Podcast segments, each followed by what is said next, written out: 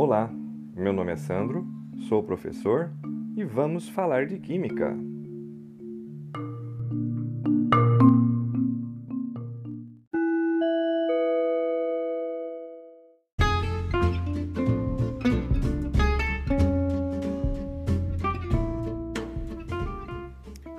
Professor, quantas casas eu deixo depois da vírgula?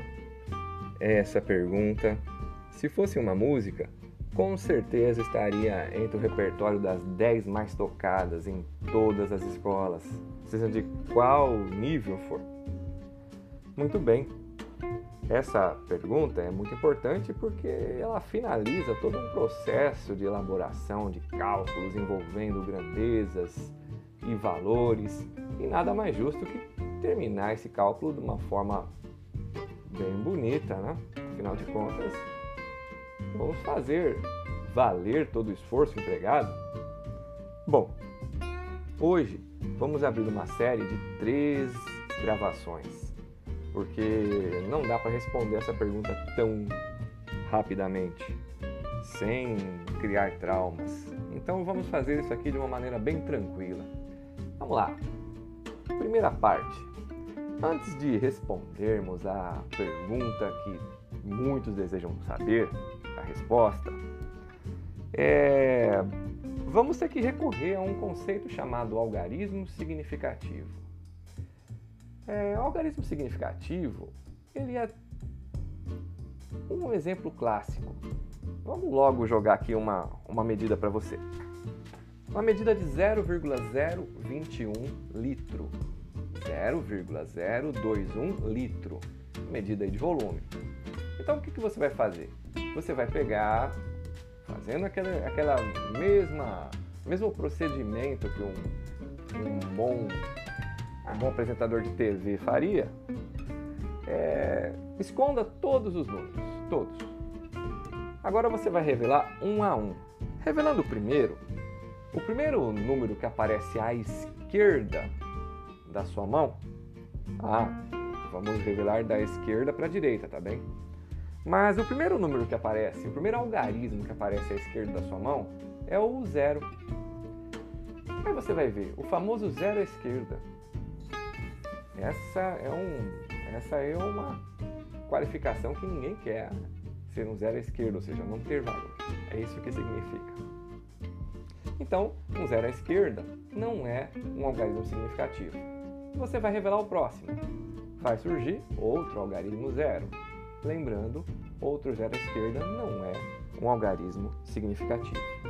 Bem, vamos continuar o processo de revelação desses algarismos. Vamos encontrar o número 2. Esse número 2, ele ficou à esquerda da, da tua mão aí, já não é mais um zero à esquerda, portanto, você acabou de revelar o primeiro algarismo significativo. Uma coisa importante agora, quando aparece o primeiro algarismo significativo, quaisquer outros números que venham depois desse primeiro algarismo significativo vão ser algarismos significativos. Vamos, vamos retomar. Então apareceu o 2, você, qualquer outro número que apareça depois desse algarismo também é significativo. Revelando o próximo, temos o número 1. Um. Não tem mais nenhum número nessa medida. Portanto, 0,021 litro corresponde a uma medida com dois algarismos significativos. Espero que você tenha entendido. Vamos exemplificar com mais uma medida. O valor agora é 1,00 grama. 1,00 grama, vamos esconder.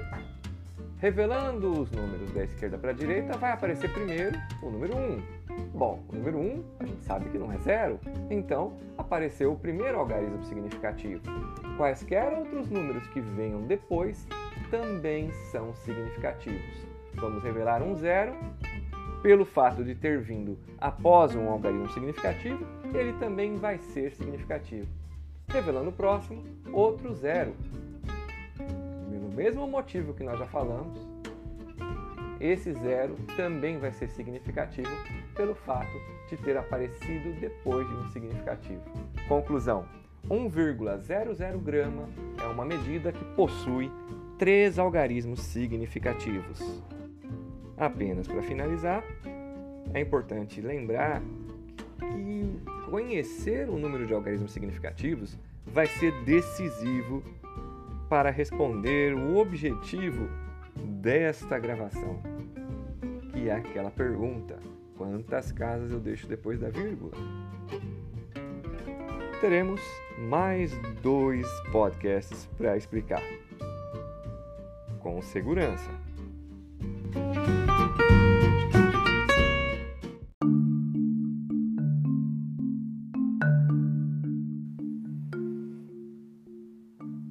Muito obrigado por ter escutado esta gravação até o final. Me despeço por aqui. Até a próxima semana em Vamos Falar de Química.